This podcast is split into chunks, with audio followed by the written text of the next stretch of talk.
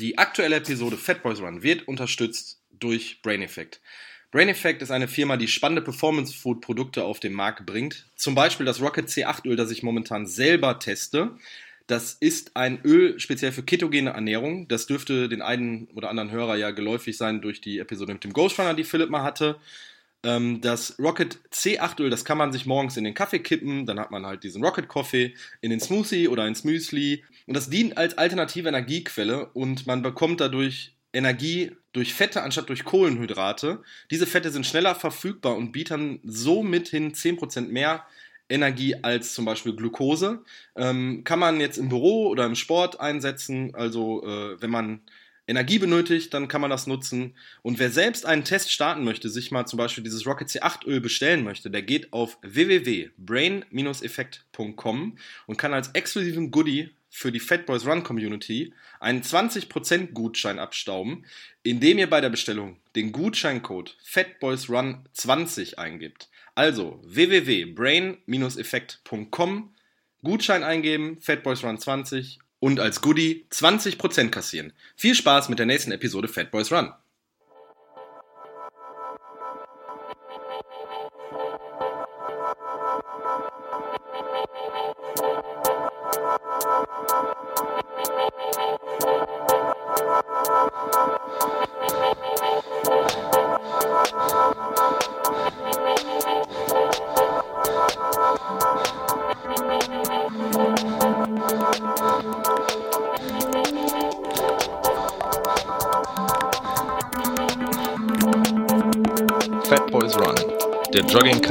Philipp Jordan und René Kreber.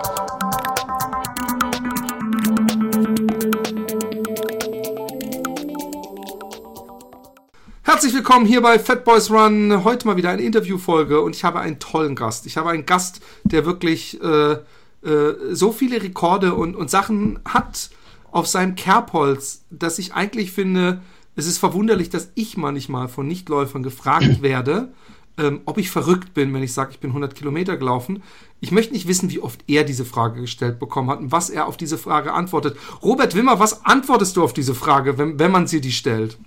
Ja, natürlich hab, bin ich schon oft gefragt worden, äh, ob ich verrückt bin. Aber ich denke immer, klar, in der Landkarte meines Gegenübers bin ich natürlich verrückt, weil er die Vorstellung gar nicht hat, weil er diese Erlebnisse nicht hat. Aber ich sage immer, man muss alles andere als verrückt sein, um sich auf solche großen Herausforderungen und Projekte vorzubereiten. Da muss man Sachverstand haben, planen können, strukturiert vorgehen, langfristig trainieren und wenn man da einen an der Klatsche hat, dann funktioniert es nicht. Also für die Leute, die äh, Robert Wimmer nicht kennen, ja, möchte ich sagen, dass er äh, zumindest einige ähm, ähm, Rekorde auf dem äh, Kerbholz hat. Zum Beispiel, er hat den Trans Germany Run, 930 Kilometer, von Wilhelmshaven bis zur Zugspitze autark mit einem Bandpacker, das ist ein Ziehwagen, in 10 Tagen und 5 Stunden gelaufen. Er hat, äh, glaube ich, hast du nicht auch den Trans-Europa-Run? Ja, natürlich, Trans-Europa-Lauf äh, gewonnen in 2003, den Isarlauf äh, gewonnen in 2004 und hat gedacht, hey, so ein Isarlauf im Jahr 2004, das reicht mir nicht, da mache ich gleich noch den Badwater hinterher. Und wir werden über vieles reden. Du bist auch einer derjenigen, ich finde ja schon, und, und, und ich, man sagt sowas übrigens immer nur, bis man dann selbst irgendwann gemacht hat und dann findet man es das Normalste der Welt. Aber ich finde, ein, dass du den Weltrekord im 12 Stunden Laufbandlauf hast. Da, ich ich finde es ja schon verrückt, wenn ich, sagen wir mal, drei Runden laufen muss bei einem Lauf oder vier Runden. Da denke ich schon, hä, da bist du ja bescheuert. Aber ähm, ich finde, wir fangen mal an, weil ich das so skurril finde, den Weltrekord im 12 Stunden Bahnlauf ähm, Indoor. Ähm, ähm, äh, äh, ich frage mich, ähm, naja, wir, das war äh, 2011. 2011 bin ich in einer Halle gelaufen, auf einer 200 Meter Holzbahn, einer Leichtathletikbahn, der LHC Quelle Fürth. Hintergrund war auch hier wieder eine Charity-Sache für meinen befreundeten Laufclub für Menschen mit Down-Syndrom, deren Vorsitzende die Anita Kiemle ist, die dort gleich wohnt. Ja, und da war das Ziel halt Spenden sammeln und es war Weltrekord mit Ansage. Wir haben da vom Verein aus äh, ein paar Leute eingeladen, damit es offiziell anerkannt wird. So waren da, glaube ich, fünf Starter. Und es war zeitweise auch richtig eng. Bei 100 Kilometer war ich nur der Zweite. Da war einer eine Runde vor mir. Das war's dann aber auch. Und ja, war auf jeden Fall hart. Das muss man sich mal vorstellen. 708 Runden habe ich da gedreht. Äh, völlig gleichmäßig im Tempo. Ich hatte dann auch äh, Ansagen, ob ich noch unter dem Weltrekord bin oder schon drüber. Ich bin ja da 141,7 Kilometer gelaufen in den zwölf Stunden. So dass ich zeitweise halt dachte, ich kann mich im sicheren wiegen, ich schaffe den Rekord und in der nächsten Runde hat es dann geheißen, Robert, du musst Gas geben, du bist hinter, weil es war auch statistisch natürlich eine Herausforderung für die Zeitnehmer, um zu sehen, ob ich äh, noch unter dem Weltrekord bin. Ja, ansonsten war es dann natürlich auch ziemlich warm im Laufe der Zeit. Es war schon einer meiner Highlights, aber auch meiner größten Herausforderungen. Man muss auch sehen, da war ich ja dann schon äh, 46 Jahre alt. Also da habe ich meinen Zenit natürlich auch etwas überschritten schon. Gut, aber wenn es einfach um Herausforderungen geht, dann weiß ich schon, wie ich mich vorbereite und äh, schaff's dann auch meistens. Und ähm, so, so, so ein, du sagtest fünf andere Starter. Waren das alles Leute, die auch die zwölf Stunden durchgelaufen sind? Also alles Leute, die auch Aspiranten auf den Rekord waren und realistische Chancen hatten? Oder waren es auch Leute, so, so, so, die einfach Ultraläufer waren und gedacht haben, ich probiere mal, wie weit ich komme? Also es war kein Beiwerk, da waren schon welche, die zumindest in den deutschen Bestenlisten relativ oben waren. Und mein Ziel war auch, möglichst ein sehr gutes Teilnehmerfeld zu haben damit ich mich da auch richtig anstrengen muss. Ne? Hast du da auch ähm, ähm, Pausen gehabt überhaupt? Also, dass du sagtest, so jetzt manchmal eine halbe Stunde leg mal die Beine hoch oder ess was? eine halbe Stunde.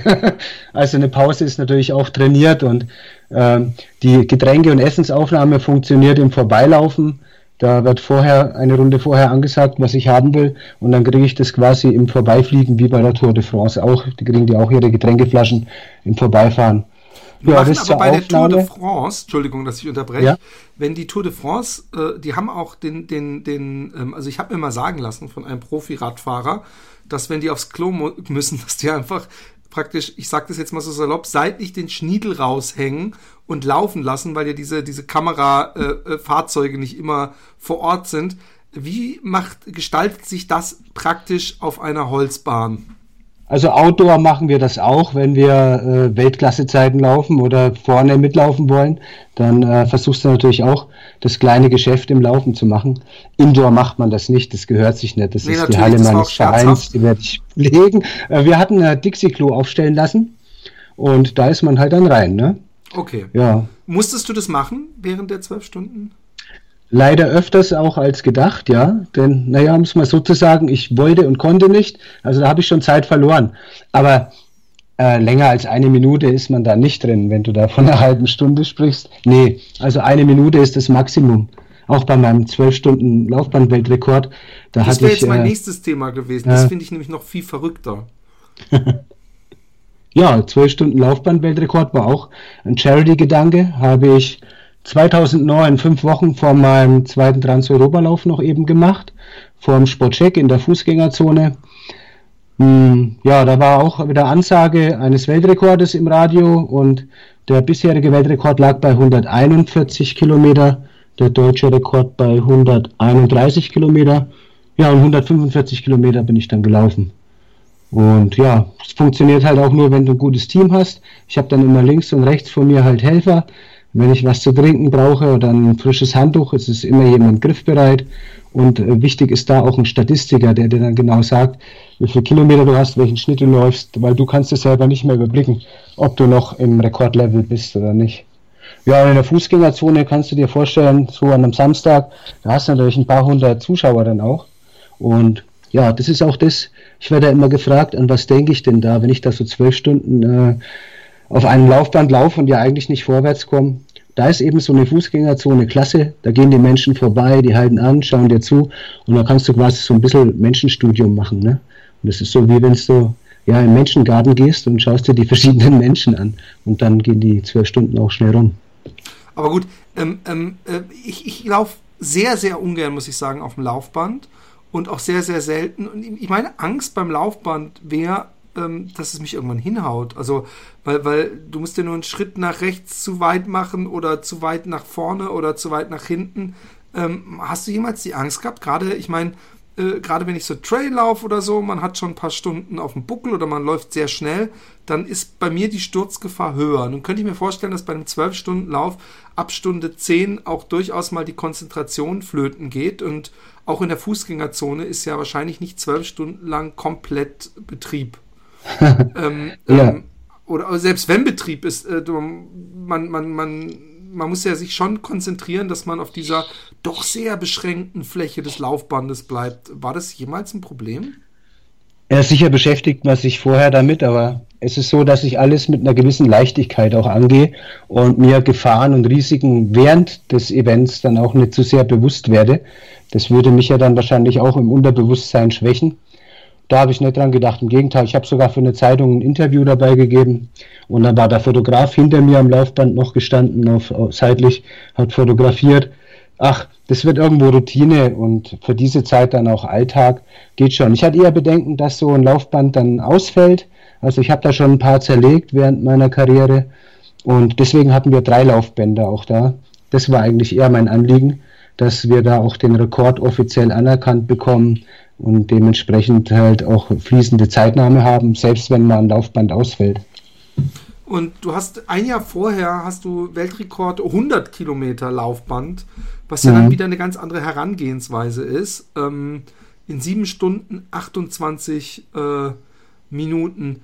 Ähm, bist du ein großer Laufbandfreund äh, äh, oder oder ähm, ist es eben so ein bisschen auch dieses Rekordjagen und läufst du selber nicht gerne an der, an der freien Luft oder wie, wie, wie so diese zwei Rekorde? Ja, ich laufe natürlich auch am liebsten draußen. Ich bin vor diesen zwei Laufband-Weltrekorden jeweils nur maximal eine Stunde auf dem Laufband gelaufen, um ein Gefühl dafür zu bekommen. Ich war ja in keinem Fitnesscenter, ich habe da irgendwo angefragt, ob ich mal rein darf und dann bin ich da eine Stunde gelaufen, nur um den Rhythmus zu haben. Und das war es auch mit der Vorbereitung auf dem Laufband. Also bin da auch kein Freak. Ich bin zwar jetzt seit drei Wochen auch wieder im Fitnesscenter und laufe ein bisschen am Laufband, aber ich würde mal sagen, 99,9 Prozent meiner 200.000 Kilometer bin ich locker draußen gelaufen. Es ist halt so, du kriegst auf jeden Fall halt mehr Zuschauer, wenn du äh, immer am gleichen Platz bist und in einer Fußgängerzone und ziehst da halt dann die Blicke auf dich und dementsprechend hast du natürlich dann auch äh, Sponsoren für den Charity-Gedanken, den du hast. Ja, und es war mal was anderes halt. Und ich wusste, diese Rekorde, die sind jetzt nicht zu vergleichen mit Rekorden auf der Straße. Wenn man mal guckt, auf der Straße 100 Kilometer ist die Weltbestleistung bei 6 Stunden 13 Minuten. Das sind meine 7, 28 natürlich äh, eigentlich nichts Besonderes. Ne? Naja, ich, ich habe für meine 100 Kilometer auf der Straße, äh, naja, nicht doppelt so lang gebraucht wie du auf dem Laufband für 100 Kilometer, aber sehr lang.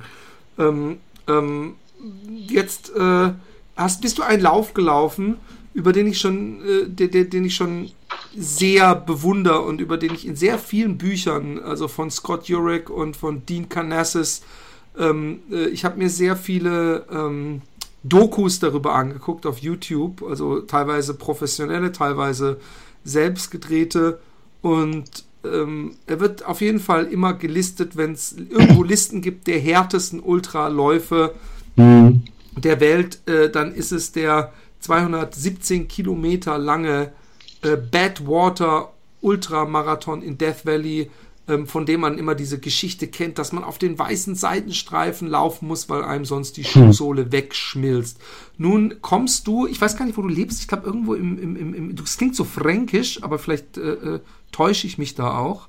Wo lebst du genau in Deutschland? Im Süden? Im Norden?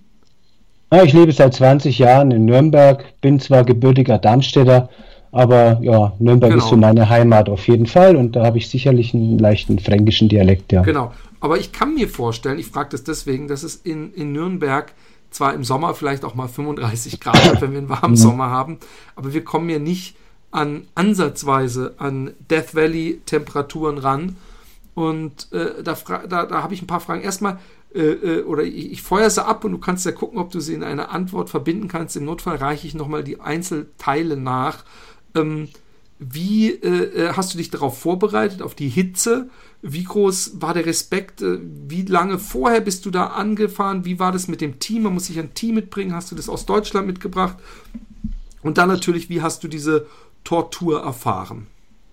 Mhm. Also meine Vorbereitung, die begann ein Jahr vorher.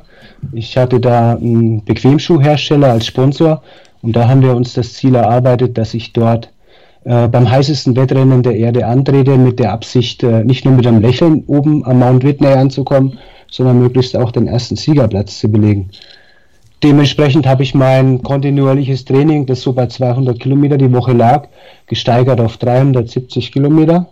Ich hatte das Glück, dass ich in etwa nur so 25 Stunden arbeiten musste zu der Zeit.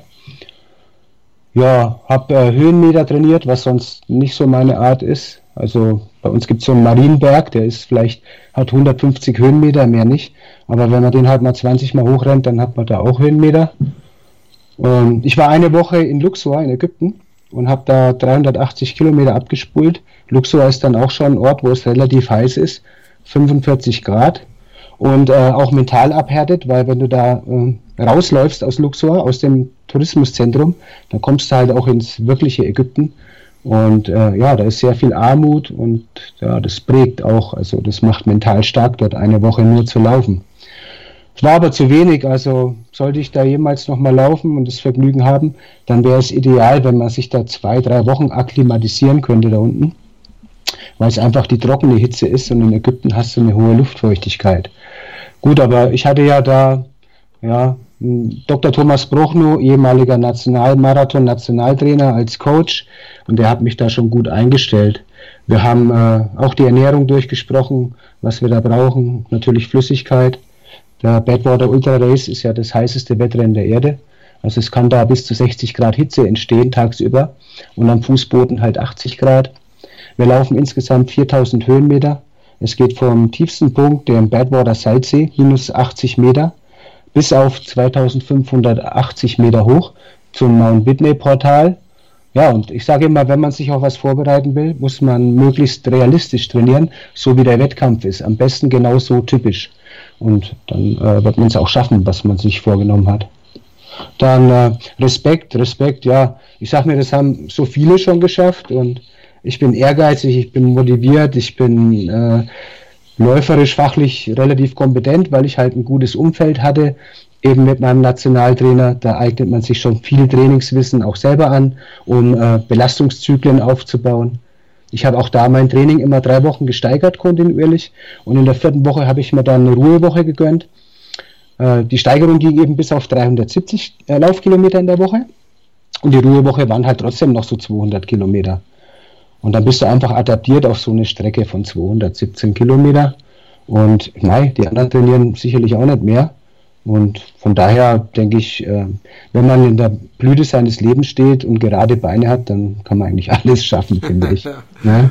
Ja, Team, Team, ganz, ganz, ganz wichtig, vor allem in, in so einer Hitze. Ich hatte ähm, aus Deutschland zwei Leute dabei, einmal vom Bequemschuhhersteller, den Sebastian Bär, den Heißt den die Inhaber. Firma Bequemschuh oder du kannst ruhig Bär. den Namen nennen, das interessiert ja. mich schon. Bär Bequemschuhe, wieder Bär. Ah, okay. Und das und das ja. sind auch Laufschuhe oder war das einfach ein Sponsor, die halt dachten, dann nehmen wir einen Läufer, dann verkaufen wir unsere Wander- und Gehschuhe besser oder? Äh, ich habe die Familie Bär kennengelernt, die hatten Vertriebstagung hier bei mir um die Ecke, bei Hubert Schwarz, ein langjähriger Freund, der ist mein Mentaltrainer. Das ist jemand, der in 80 Tagen um die Welt gefahren ist, aber nicht mit dem Auto, sondern mit dem Fahrrad. Und dort ist so ein Schulungszentrum und, äh, für Führungskräfte und da machen die halt auch ihre Coachings und, und Vertriebstagungen. Und äh, 2002 Ende kamen die auf mich zu, die Familie Bär, und haben ihm gesagt, wir haben gehört, du willst so einen Transferoberlauf mitmachen, das längste Wettrennen der Menschheitsgeschichte, boah, das wäre doch mal was für uns. Könntest du dir vorstellen, mit einem Laufschuh von uns zu laufen? Habe ich gesagt, klar, alles eine Frage des Gegenwertes und äh, habt ihr überhaupt einen Laufschuh? Nö, aber wir machen einen. Naja, das mal als Hintergrund auf jeden Fall. Und zumindest 2004 wollte der Sebastian Bär halt dabei sein. Der ist selber so Hobbyläufer, auch schon mal Marathon gelaufen. Ja, und zu dem habe ich auf jeden Fall damals eine ziemlich persönliche Nähe aufgebaut. Dann hatte ich noch einen Sportwissenschaftler dabei, den Tom Eigner aus dem Hubert-Schwarz-Zentrum. Der wusste halt dann ganz genau, wann ich meine Höhen, meine Tiefen habe, weil er mich auch schon über ein Jahr mit Leistungsdiagnostiken begleitet hat. Also ich habe nahezu monatlich eine Leistungsdiagnostik mit Spirometriemessung gemacht ja, und dann musste der auch dabei sein, weil man da einfach äh, Vertrauen hat. Und last but not least hatte ich dabei Jürgen, Jürgen Ankenbrand. Das ist ein Deutscher, der vor über 50 Jahren nach Amerika ausgewandert ist und bei den Transeuropaläufen auch immer Helfer und Fotograf war. Und ich dachte mir, wenn der eh in Kalifornien wohnt, dann ist doch das mein richtiger Mann. Der hat was Federliches für mich entwickelt beim Transeuropalauf. Und das ist eben ein ganz wichtiger Faktor, dass du einfach eine psychische Nähe aufbaust zu deinem Team und die zu dir. Weil rein vom technischen Abarbeiten kann das nicht gut gehen. Es muss einfach wie eine Familie funktionieren und zwar alle für einen. Ja ja, Erfahrung, Erfahrung hatte ich natürlich schon genug durch den Transeuropalauf ein Jahr vorher.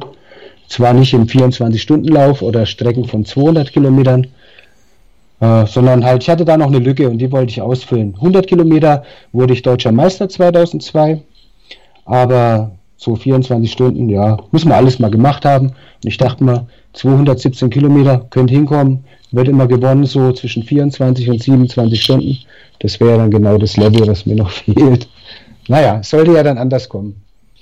Ähm, ähm, hast du äh, vorher, es gibt immer die, da werden immer viele Sachen ausprobiert mit, ähm, ähm mit irgendwelchen speziellen Stoffen und Westen und Kühltaschen und, und Dean Canassis hat erzählt, sie haben ihm ein Sandwich gereicht und hat gedacht, warum haben sie mein Brot getoastet?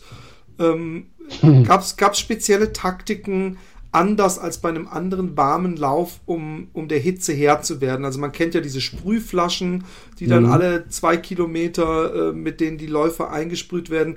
Ähm, es, ist, äh, es wird einem angeraten, einen Riesenkanister mit Eis hinten drin zu haben. Äh, ja. was hast du dir da als Taktik äh, vorher ausgedacht oder kriegt man vom Veranstalter eventuell sogar eine Liste mit Sachen, die man auf jeden Fall haben muss im Begleitfahrzeug? Ja, also wir haben schon einige Fehler gemacht. Also es ist fast eine Materialschlacht. Also die Amerikaner, da hatten teilweise auch zwei Crews mit zwei Fahrzeugen eben. Und in einem Fahrzeug war halt ein Kühlschrank, den sie einfach flach hingelegt haben. Und in dem war dann halt Eiswasser mit Eiswürfeln. Die Möglichkeiten hatte ich jetzt nicht. Die hatten auch riesige Sprühflaschen, die man vorher aufpumpt, damit dann eine Fontäne rauskommt. Und wir hatten dann nur so vom, vom Baumarkt da so kleine Sprühflaschen. Von der Kleidung her hatte ich UV-Schutzkleidung. Es war mir ganz wichtig, dass mir halt die Haut nicht abbrennt. Langärmliche Kleidung. Ja, und ansonsten habe ich mich halt alle Kilometer einsprühen lassen und ein nasses Handtuch habe ich mir oft umgelegt. Ansonsten habe ich bei den 217 Kilometer 50 bis 70 Liter Wasser verbraucht und davon sehr vieles halt auch getrunken. Und war nur einmal pinkeln, glaube ich. Also das ist da so trocken, das verdunstet alles. Und ähm, was für einen Essensplan hast du dir? Hast du dir wegen der Hitze vielleicht Sachen genommen, die noch leichter verdaulich sind? Ich meine, als Ultraläufer ist man es ja gewohnt, dass man seinen Magen wie so ein Babymagen behandeln muss. Äh, hattest du da äh, auf, auf Erfahrung einfach zurückgegriffen, hast gedacht, äh, ich mache das, was ich kenne und was sich bewährt hat? Oder hast du gedacht, ich probiere, ich, ich nehme mir noch ein paar Eis mit zum Essen oder so? Also beides. Baby ist genau das Stichwort. Ich hatte Babynahrung in Gläschen dabei und habe aus dem Gläschen gelöffelt. Also eben äh, ja Nudeln oder Kartoffeln, was da so in den Gläschen gibt. So hatte ich halt leicht verdauliche Kohlenhydrate, ohne eine Überwürzung zu haben und auch einen hohen Natriumanteil, den man beim Schwitzen natürlich braucht. Begleitet habe ich das mit Gels, also Nahrungsgels, aber du packst dann natürlich auch nicht viele davon. Irgendwann kommt es dann wieder raus, weil es ja doch meistens synthetisch schmeckt auch. Ja. Sehr viele Melonen und Trauben habe ich auch gegessen und Energieriegel und Salzletten. Äh, Salzletten, Salz ist halt da immer ganz wichtig. Ja. ja. Und ansonsten auf dem Körper hatte ich halt Kühlgel, dadurch fühlt sich auch alles kälter an. Kühlkleidung hatte ich damals noch nicht gekannt. Heutzutage habe ich sowas. Ja, und die Füße sind halt das Wichtigste. Was, was ist genau Kühlkleidung? Ich muss nächstes Jahr durch die Wüste in Namibia laufen, da werde ich doch ganz, ganz hellhörig. Ah. Was meinst du mit okay. Kühlkleidung? Also es gibt halt so Kühlwesten, der Robben vom FC Bayern ist ja da so ein Vorbild, der macht es vorm Spiel, dass er sich im Sommer die Kühlweste anlegt. Du tauchst das im Wasser, du bringst das aus und trägst es halt an am Körper und äh, dadurch senkt es deine Körpertemperatur, weil durch diese Verdunstung entsteht Kälte an der Oberfläche. Ja, ist eine tolle Sache. Ich habe das jetzt einfach halt äh, an den Armen, also so als Armschoner quasi. Und das bringt schon was, wenn man im Sommer längere Einheiten trainiert. Ich dir ja dann im Nachgang nochmal den Hersteller nennen. Mir fällt er jetzt gerade nicht ein. Das, das, das machen wir dann alles in die Show Notes äh, für Leute, die demnächst irgendwo bei 60 Grad laufen wollen. Es wird überschaubar sein wahrscheinlich. Ja. Okay, also du warst gut trainiert, du hattest deinen Essensplan, ähm, du wolltest gewinnen. Mhm. Ähm, das ist nicht, äh, du wolltest zwischen 24 und 27 Stunden das Ganze finishen. Äh, das ist leider alles nicht geglückt, aber du hast ja gefinisht und ich finde übrigens sehr respektabel. Äh, nimm uns doch mal ein bisschen mit, wie der Lauf ablief. Also ähm, ist, ist nicht sogar Badwater so, dass man da in, in einzelnen, also dass nicht alle gleichzeitig starten, sondern in, in Etappen? Mhm. Oder äh, erzähl Genau. uns mal. Ja, nach den sportlichen Vorleistungen wird in drei Gruppen gestartet. Also damals zumindest um 6 Uhr, um 8 Uhr und um 10 Uhr. Die schnellsten kamen halt dann um 10 Uhr dran. Äh, ja, damit sich nicht so sehr in die Länge zieht. Meine Mitfavoriten habe ich genau studiert, wer das ist und was die für Leistungen hatten. Da ist zum einen Christopher Bergland, der war damals der Weltrekordhalter im 24-Stunden-Laufbandlaufen mit 246 Kilometern und war auch im Vorjahr schon Gesamtvierter. Ganz wichtig, du hast ihn schon angesprochen, Dean Canasis ist eine Koryphäe in Amerika, der ist bekannt wie Obama dort. Der ist seit 1995 ständig beim Badwater Ultramarathon dabei geblieben, äh, hat äh, im Jahr davor den zweiten Gesamtplatz belegt und äh, hat einen Vize-Weltrekord im 24-Stunden-Lauf. Und ganz überraschend, Pam Pamela Reed, eine 43-Jährige, die in Tucson, Arizona wohnt, äh, sehr ernst zu nehmen, denn die war 2003 die Gesamtsiegerin vom Badwater Ultra. Man sagt ja immer, dass Frauen einfach durch den höheren Körperfettanteil, je länger die Distanz ist, desto näher kommen sie den führenden Herren. Ja, die drei waren ernst zu nehmen. Und so standen wir halt dann um 10 Uhr am Start, überall Filmteams und so weiter. Coole Sache. Wir hatten am Anfang, glaube ich, so 32 Grad um 10 Uhr. Es war also recht angenehm. Ich habe mich relativ schnell an die Spitze gesetzt mit, den, mit dem Dean Canasis und Christopher Bergland. Und ja, Marathon-Durchgangszeit war übrigens 3 Stunden 40. Wow. War dann also schon sehr, sehr äh, ambitioniert auf jeden Fall. Sollte dann auch nicht so weitergehen. Also Christopher Bergland zum Beispiel ist zu meiner Überraschung dann äh, ins Auto gestiegen, hat gemeint, er hätte Blasen an den Füßen, aber sowas ist ja nicht ernst zu nehmen, deswegen steigt man nicht aus. Ich denke, der hatte Kreislaufprobleme, weil das Tempo einfach auch für ihn ein bisschen hoch war. Ja, insofern war ich dann alleine vorne bis Kilometer 50 ungefähr. Wie du schon gesagt hast, man schaut, dass man an der weißen Linie bleibt links, also nicht in der Straßenmitte. Und ja, ich habe immer auf die weiße Linie geschaut, also ein bisschen auf den Boden. Und plötzlich tut es halt einen Schlag, mich reißt es weg, hat mich halt ein Auto angefahren. Ein Engländer, der war da. What? Yes, der war da Tourist und irgendwie, ich weiß auch nicht, der hat mich irgendwie nicht gesehen. Hat mich nicht frontal genommen, aber von der Seite. Der Außenspiegel ist abgerissen, durch die Luft geflogen. Er ist ins Schlingern gekommen, aber dann hm, weitergefahren. Oh, Äh, auch das noch. Ja, jetzt, ich habe dann halt runtergeschaut und hatte relativ schnell an der ganzen Hüfte äh, schwarze und blaue Flecken. Das hat sich in Sekunden auch gelb eingefärbt, hat ein bisschen blöd ausgeschaut. Aber man steht da unter Schock. Also ich bin erstmal weitergelaufen und äh, plötzlich tut's noch einen Rums. Denke ich, was ist denn jetzt los? Noch ein Unfall. Meine Crew, die hinter mir im Auto war, die sind alle drei aus dem Automatikvan rausgesprungen und der Fahrer hat vergessen, den Wählhebel auf Parken zu stellen. Jetzt ist das Auto über die Straße gerollt, in den Graben rein. Und das war erst das richtige Problem, weil du brauchst mindestens alle eineinhalb Kilometer was zu trinken. Und äh, wenn die da in so einen Sandwall reinfahren im Graben, dann hast du erstmal nichts zu trinken. Ich hatte trotzdem Glück, weil Dean Canasis, der zu der Zeit hinter mir war, also ich war ja in Führung, hatte zwei Crews und die haben beschlossen, dass eine Crew mir so lange hilft, bis mein Versorgungsfahrzeug wieder aus dem Graben gezogen wird. Die Polizei hat uns dann geholfen, das Auto rauszuziehen. Ich habe das natürlich nur im Nachhinein gehört. Ja, war natürlich schon mal ein Schock und ich denke, irgendwo tief drin belastet einen das schon mental. Zur Halbzeit, ungefähr so nach zwölfeinhalb Stunden, hatten wir die Hälfte der Strecke, also diese 207, 8 Kilometer erreicht, hatte ich knapp eine halbe Stunde Vorsprung vor Dean Canasis und dann kam lange nichts. Aber ich hatte dann halt einen Kreislaufzusammenbruch, so kann man das wirklich nennen. Da ging es einfach in die Berge bei Stovepipe Wells oder Panamine Springs war das, genau. Und ja, habe ich irgendwie nicht so richtig vertragen, habe mich ein paar Mal übergeben und wollte dann plötzlich aufhören. Also das ist dann auch typisch Robert, Zwilling, launisch, irgendwie wollte ich dann nicht mehr weiter. Dann habe ich mich auf den Beifahrersitz äh, vom Auto gesetzt und ja, Sebastian Bär hat mir dann Geschichten von sich erzählt aus seiner Jugend, wie er hingefallen ist und wieder aufgestanden. Ja, dann bin ich wieder weitergelaufen. Und in der Zeit hat mich aber dann Dean Kinesis überholt, war nur noch Zweiter. Und nach drei weiteren Stunden, nach drei weiteren Stunden, kam dann wieder ein Tiefpunkt, wollte ich aussteigen und bin dann auch in so eine Versorg Versorgungshütte gegangen und habe da alle dreiviertel Stunde eine Zuckerlösung getrunken. Das heißt, ich war im Prinzip aus dem Rennen. Wenn man da aussteigen will, dann nimmt man so, hat man eine Holzlatte mit der Startnummer, die steckt man in den Boden rein und dann normalerweise gilt man als ausgeschieden. Das war mir zu dem Zeitpunkt auch relativ egal. Ich äh, habe da vier Stunden geschlafen, bin aber dann aufgewacht und irgendwie hatte ich wieder totale Kraft. Bin dann rausgerannt zum Auto, wo meine Crew geschlafen hat, ans Fenster geklopft, habe gesagt, ich will wieder weiter, ich muss wieder hin, ich will nochmal nach vorne laufen. Sind wir zurückgefahren zu dem Holzstecken. Das durfte man, haben wir den Holzstecken rausgezogen und bin dann dort wieder weitergelaufen, wo ich aufgehört habe. Da war ich natürlich nicht mehr Erster, sondern ich glaube 70. von den 80 Teilnehmern, also ziemlich hinten. Ja, aber bis ins Ziel konnte ich mich dann nochmal vorkämpfen, bis auf Platz 7 bei den Herren und war damit auch schnellster Europäer. Ja, und ich glaube im Nachhinein war, war das Rennen mit Höhen und Tiefen sogar interessanter, als jetzt da mal wieder zu gewinnen. Ne?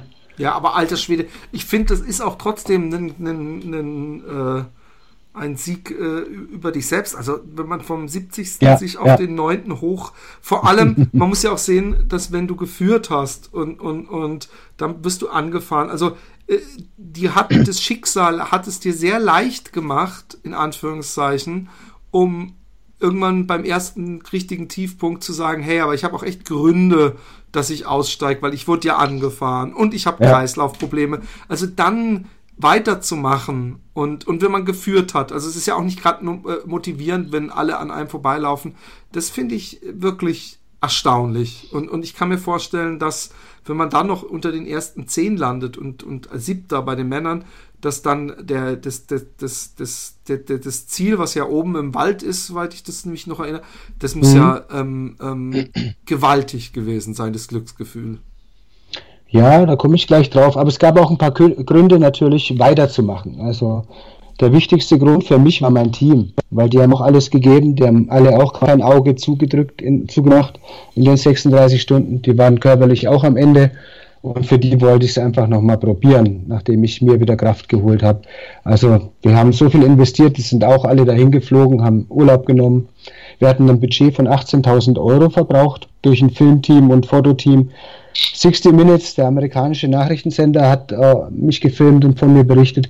Da hat man dann auch ein bisschen Stolz natürlich, dass man dann doch wenigstens ins Ziel kommt. Ne? Und äh, mit das Wichtigste war auch mein Trainer. Äh, Sebastian Beer hat den, meinen Trainer in Deutschland angerufen und äh, mir die Möglichkeit gegeben, mit ihm zu sprechen. Und Thomas Brochnow hat halt dann auch die richtigen Worte gefunden, dass ich es äh, einfach nochmal probiere. Ja, auf dem Weg dorthin ist so 20 Kilometer vor dem Ziel der Punkt gekommen, wo es dann ab da nur noch ganz steil bergauf geht, wo man eigentlich fast nicht mehr laufen kann. Da habe ich dann nur noch Gummibärchen am Leben gehalten, bin dann mehr gewandert auch. Äh, aber du bist 36 Stunden unterwegs, du hast so viel durchgemacht. Das ist wie bei all solchen Herausforderungen. Dieses Glücksgefühl ist schwer zu bekommen, weil du einfach da kein Gramm äh, Kraft mehr übrig hast dafür wir haben dann relativ systematisch, ja, wir haben uns schon gefreut im Ziel, klar, aber wir sind dann halt systematisch vorgegangen und wollten halt möglichst schnell ins Hotel und wieder schlafen. Denn äh, es galt ja dann auch eine Pressemitteilung zu schreiben und ja, halt dies und das noch zu tun. Also so richtig genießen konnte ich es dann erst wieder in Deutschland. Da wurde mir bewusst, dass es eben ein Sieg über mich war. Ne? Dass man also ganz am Boden lag und dann nochmal hochkam, wie Phoenix aus der Asche und äh, von einem Ausstieg oder sagen wir mal einem Lauf mit 60 Stunden dann sich nochmal vorgearbeitet hat und damit 36 Stunden ins Ziel gegangen ist. Das hat mich schon geprägt, auch für mein weiteres Leben, dass man eigentlich immer wieder einen Neustart versuchen kann.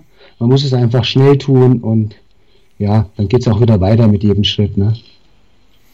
Nun hast du ähm, ähm den Transeuropalauf, über äh, den der Rainer Koch ja viel erzählt hat. Mhm. Ähm, auch bist du zweimal gelaufen, glaube ich. Oder sogar mhm. dreimal. Wie oft bist du denn gelaufen? Also es gab den Transeuropalauf dreimal insgesamt und ich bin einer von zwei Menschen auf der Erde, die alle drei gelaufen sind. Der erste war meines Erachtens der phänomenalste. Das war der Transeuropalauf von Lissabon nach Moskau durch acht Länder und äh, 5036 Kilometer in 64 Tagen. mit 80 Kilometer Tagesschnitt und das Ganze ohne Ruhetag. Und ich kam ja eigentlich als äh, schneller 100 Kilometer Läufer dahin. Also das war für mich ein bleibendes Erlebnis. Da kommen wir sicher noch drauf. Der zweite Transeuropalauf war dann sechs Jahre später. Da war es für mich auch eine Herausforderung, mich dann nochmal zu motivieren und, und nochmal auch vor allen Dingen vorne mitreden zu können. 2009, da ging es dann von Bari in Italien bis zum Nordkap in Norwegen mit 4.500 Kilometer. Und das Den war der, der Film auch, ne? Der I Want to Run. Äh I Want to Run kam dann der Film, genau. Da hat Rainer Koch auch sehr souverän gewonnen. Ich glaube, er hat auch fast alle Etappen gewonnen. Äh, ist, denke ich, äh, einer der drei Leute, die noch größere sportliche Leistungen äh, vollbringen konnten als ich. Also da zähle ich ihn dazu, da zähle ich natürlich Janis Kurus dazu, der alle Weltrekorde im Bereich 24 Stunden bis 1000 Meilen hat. Äh, und vor allem Wolfgang Schwerk, unseren deutschen 24-Stunden-Läufer mit einem ja. deutschen Rekord von 276 Kilometer. Ja, der dritte Transeuropalauf war nochmal zur Abrundung äh, vor vier Jahren, 2012. Da ging es dann von äh, Skagen in Dänemark bis nach Gibraltar. Strecke wurde wieder kürzer, 4187 Kilometer, auch in 64 Tagen. Leider hat das keine Regelmäßigkeit, also ich hätte schon noch mal Lust da, sowas mitzumachen. Äh, eine Himmelsrichtung fehlt uns ja noch, von Ost nach West. Mal gucken, jetzt haben wir ja nächstes Jahr einen Deutschlandlauf, der veranstaltet wird, vom Oliver Witzke. Kann ich nur empfehlen, da mal äh, zu googeln, Deutschlandlauf 2017. Ich denke, das ist ein sehr gut besetztes Rennen. Und wenn der es gut macht, die, die Veranstaltung, kann ich mir vorstellen, dass er vielleicht mal Lust hat, der Oliver, auf so einen Trans-Europa-Lauf. Naja, Zukunftsvision. Du, du, du hast gerade Janis erwähnt, dann, dann frage ich mich natürlich, wo du so ein extremen Kilometerfresser bist. Du hast, glaube ich, den Spartathlon nicht in deiner Liste. Hat es einen Grund? Nee, stimmt nicht ganz. Ich war viermal am Start und einmal habe ich es geschafft. Ah, okay. Und natürlich. Dann nehme ich alles zurück. auch alles hat einen Grund. 2004 wollte ich den machen. Ich wollte das Double eben, Badwater und Spartathlon gewinnen. Also ein bisschen ehrgeizig halt. Ne?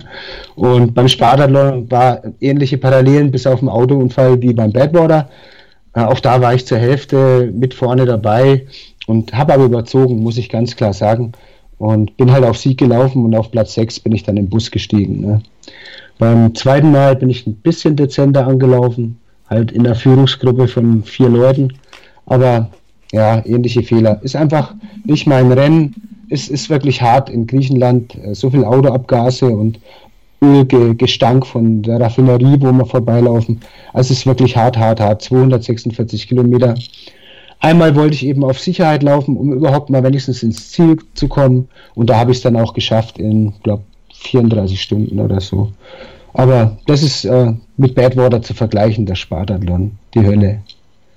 Nun hast du ähm, selber, und das finde ich total spannend, weil das sind so Sachen, die ich mir auch nochmal irgendwann selber Herausforderungen sich stellen. Und ich hatte den Björn Richter äh, mal zu Gast. Äh, der hat da, glaube ich, gar keinen Rekordversuch gemacht, aber er ist auf jeden Fall äh, schon einmal Deutschland von West nach Ost und einmal von äh, Süd nach Nord durchlaufen. Mhm. Und du hast auch einen Tra Trans-Germany Run gemacht und zwar ähm, autark.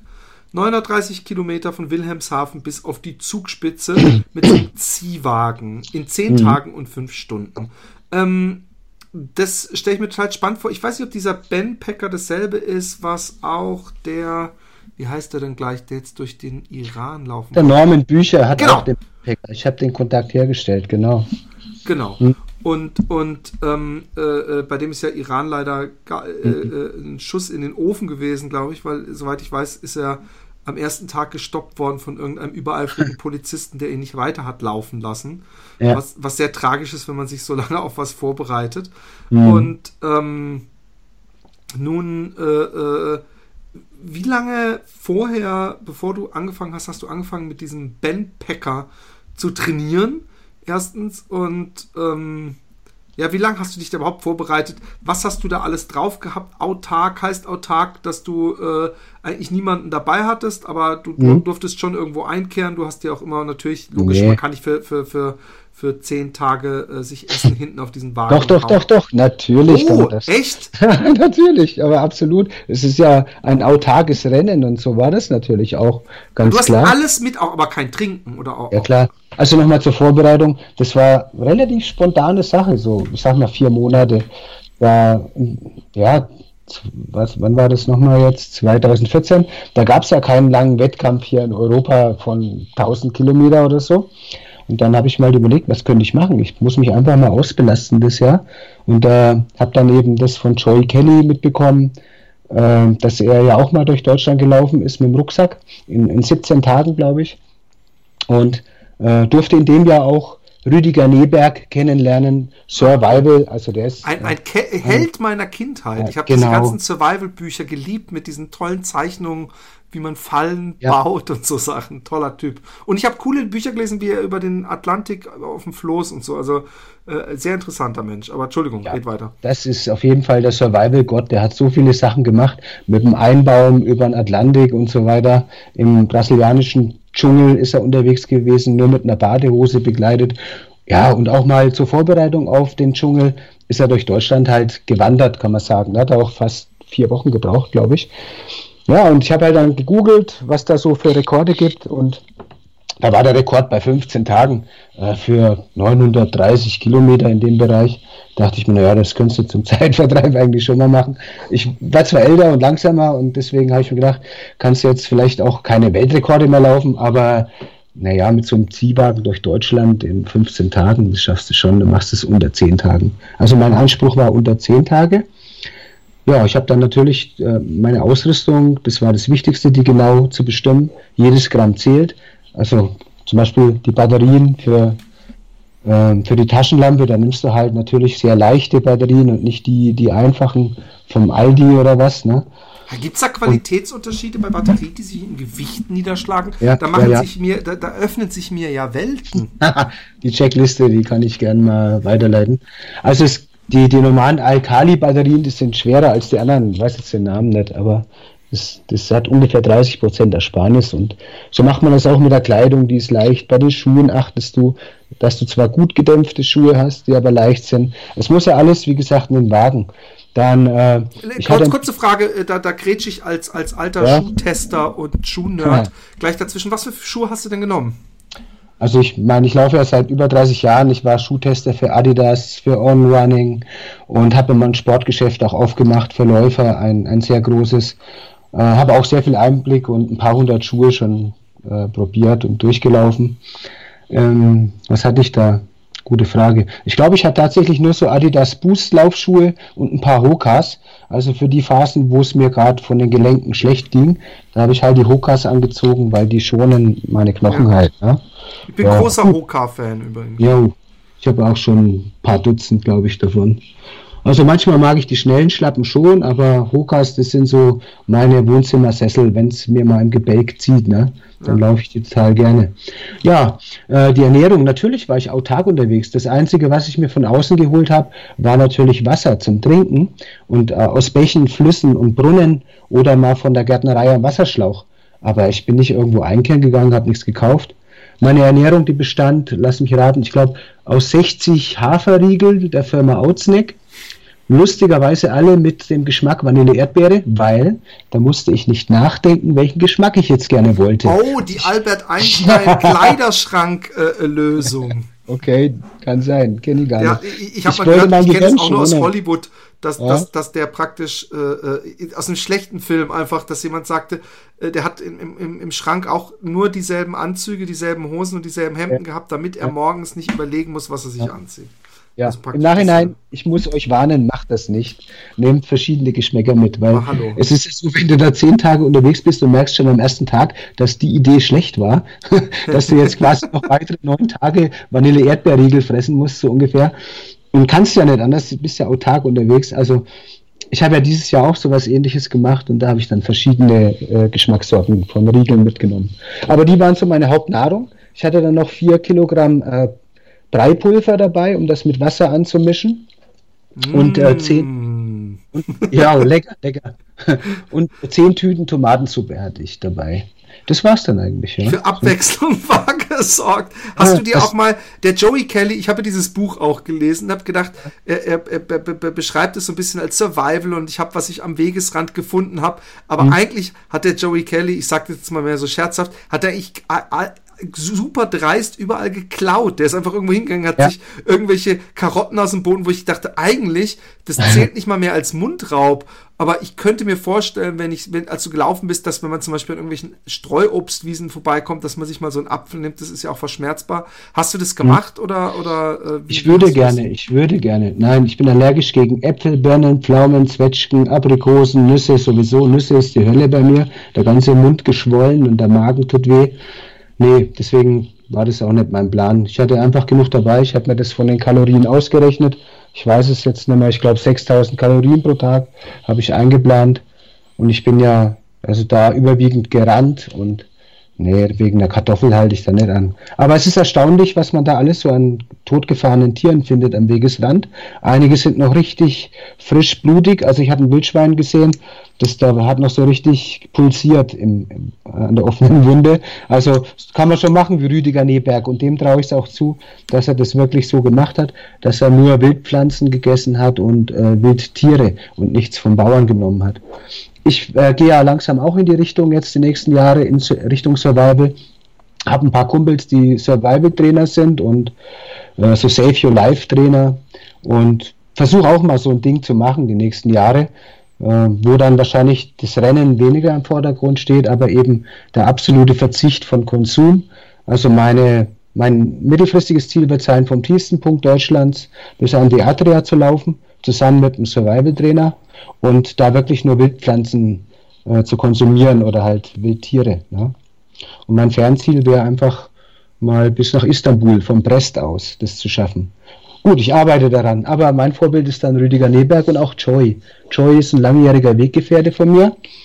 Er war wie ein zu, äh, Hubert Schwarz war eigentlich fast sein Vater, sein Ziehvater zumindestens.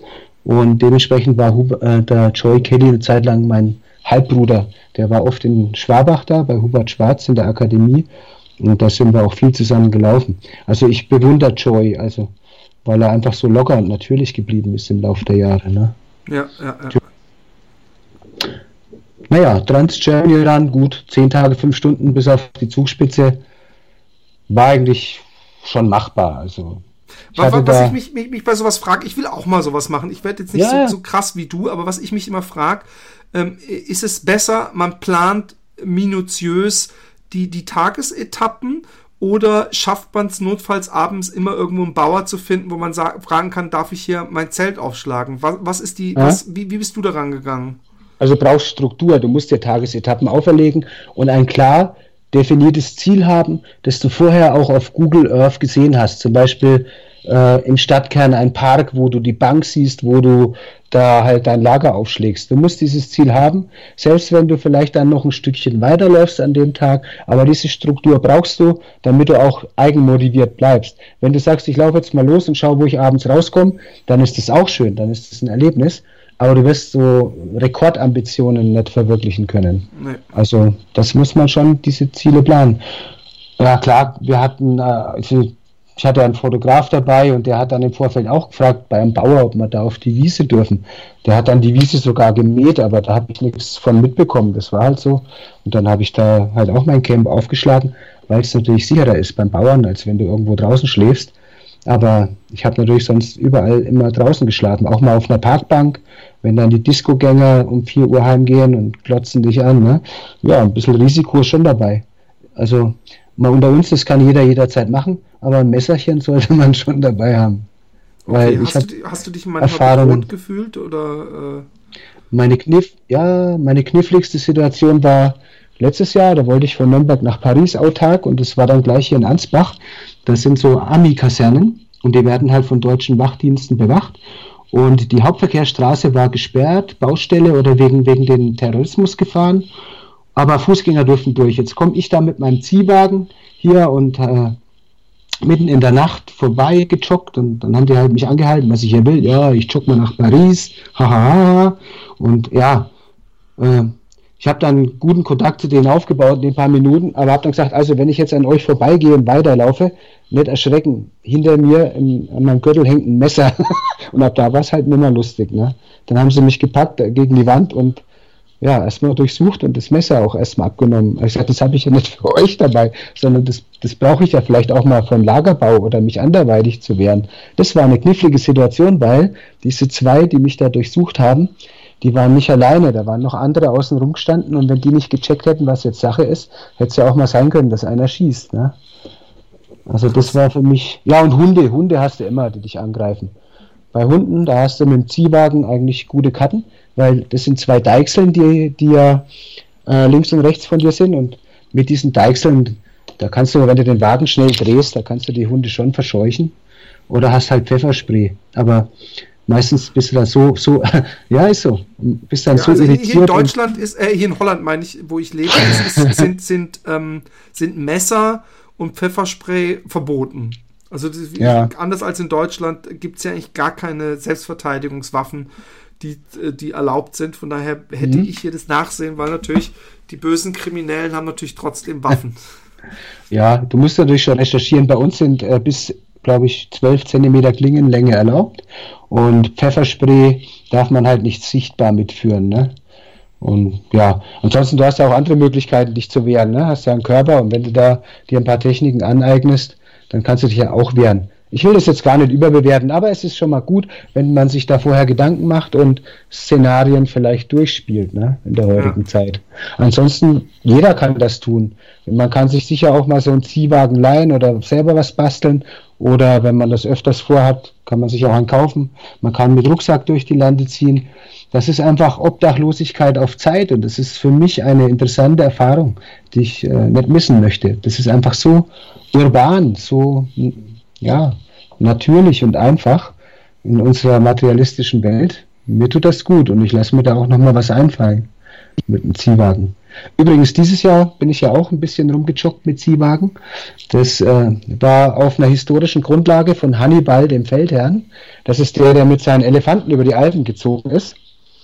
Das ist eigentlich ein äh, Tunesier, der 216 vor Christus im Zweiten Punischen Krieg mit einem Heer von 50.000 Soldaten und 20.000 Reitern über Spanien nach Frankreich, über die Alpen, äh, nach Italien eingewandert ist, um die Italiener, also die Römer, rücklings anzugreifen, statt über den Seeweg.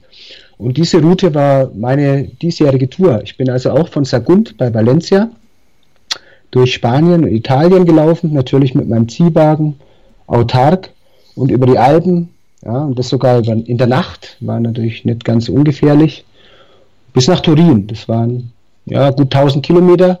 Ich musste zwei Strecken mit dem Zug fahren, weil ich einfach mit meinen 51 Jahren äh, nicht mehr so in der Lage bin, jetzt wie früher sowas durchzuziehen. Mm, Aber ich bin froh, dass ich es durchgezogen habe, immerhin. Ne? Es waren knapp 1000 Kilometer, auch da in zwölfeinhalb Tagen. Ja, bisschen was geht halt noch. Gab es denn äh, äh, einen Tag oder irgendeine Begebenheit, die, die besonders herausstach? Also ob es jetzt äh, äh, so, so schwer war oder so anstrengend oder so besonders oder Witterungsverhältnis oder gab es irgendeinen Tag, wo du denkst, oh Mann, den da, der, der, der war besonders schön oder der war besonders anstrengend oder den hätte ich am liebsten übersprungen oder Das gibt es eigentlich bei jeder Tour natürlich. Beim Hannibal Survival Run dieses Jahr war es halt einfach der Weg über die Alpen. Ich wollte oben bivakieren auf 2500 Meter. Da ist so ein Gebirgssee. Nur dazu ist ein Gewitter aufgezogen und dann konnte ich auf der Freifläche natürlich nicht übernachten. Und dementsprechend bin ich dann erstmal weiter. Das ist, ging dann eine Steilwand von 1000 Metern runter. Und ich war dann halt im Gewitter mittendrin gehangen und im Nebel und ja, mit dem Wagen immer wieder hingefallen auch und ich habe mich bemüht, immer Richtung Hang zu fallen, wenn ich falle und eben nicht in die andere Richtung. Also das war, ja, da habe ich mir gedacht, jetzt hast du wahrscheinlich übertrieben, das kann auch böse ausgehen. Ne? Also es war dann nicht lustig, es war lebensgefährlich. Ich bin ein paar Mal richtig abgerutscht auch und der Wagen hat ja Gewicht, es waren noch so gut 20 Kilogramm mit dem Wagen. Den hatte ich da auf der Schulter, weil du kannst den nicht eine Steilwand runterziehen. Aber da hast du natürlich einen schlechten Körperschwerpunkt, wenn der schwere Wagen auf Schulterhöhe ist. Ne?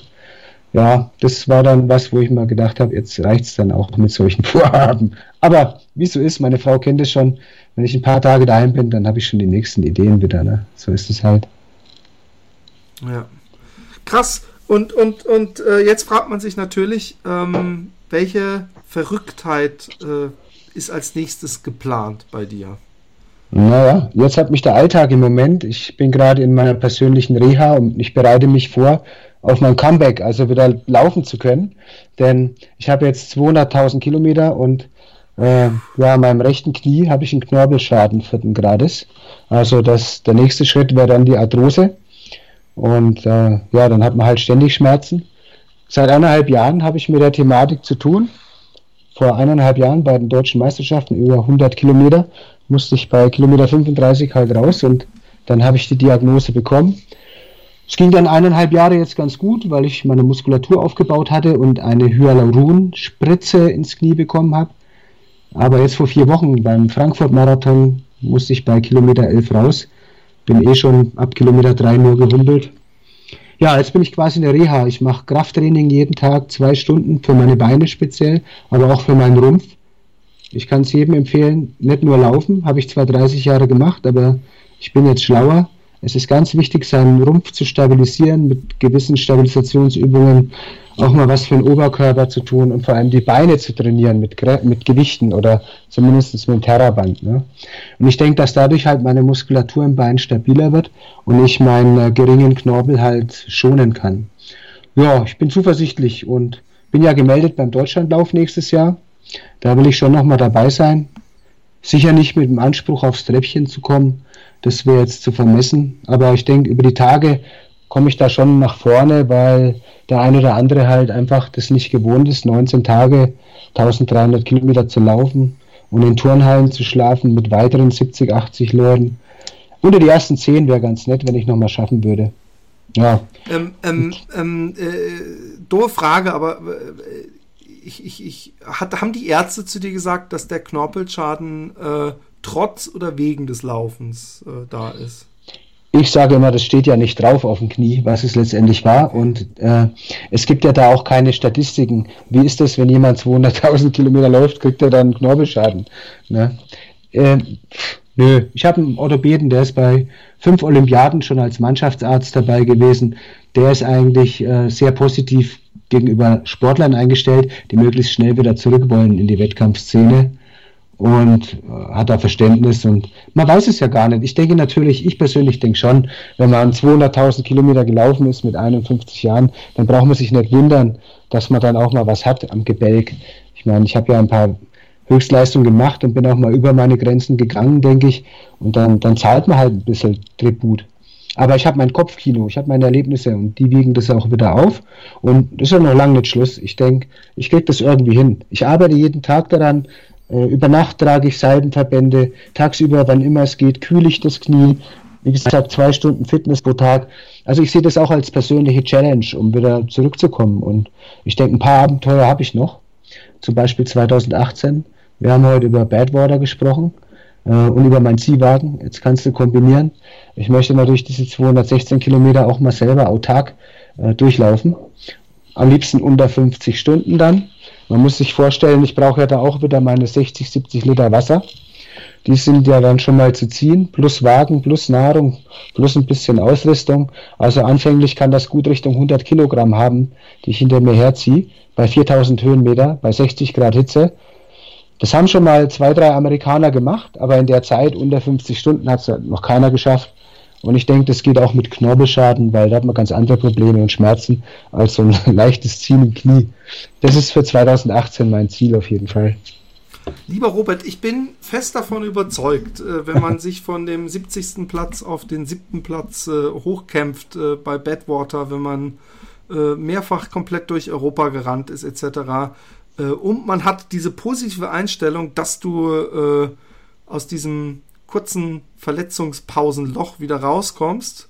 Ähm, ich wünsche dir auf jeden Fall alles erdenklich Gute dafür, weil äh, jeder, der läuft, der, der weiß, wie doof das ist, wenn man nicht laufen kann und eigentlich am liebsten jeden Tag laufen würde. Aber ich glaube, wenn man das so aktiv regeneriert wie du, dass das ähm, ähm, auf jeden Fall klappen sollte.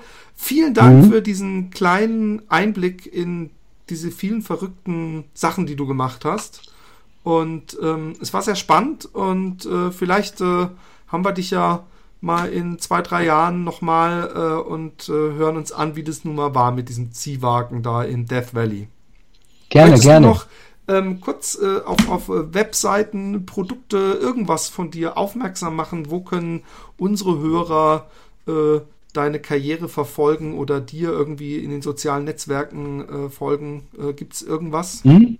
Also der Zugang ist immer ganz einfach über robertwimmer.de. Dann werdet ihr auf die jeweilige Website immer umgeleitet, jetzt aktuell Facebook halt. Also robertwimmer.de. Da seht ihr, was ich aktuell so treibe. Ich möchte euch noch eine Botschaft mit auf den Weg geben. Und zwar, dass ihr euren Traum lebt, dass ihr einfach, dass ihr es einfach macht und euch von euren Ausreden verabschiedet, die man vermeintlich hat. Äh, es beginnt halt alles mit dem ersten Schritt. Und beim Laufen im Speziellen ist es so, wenn man mal überlegt, wenn man laufen war, hat man sich danach doch immer besser gefühlt als vor dem Lauf. Also, wenn man sich das bewusst wird, dann, äh, ja, Laufen ist Leben für mich. Ja. Wunderschönes Schlusswort. Vielen Dank. Gerne, Philipp. Tschüss.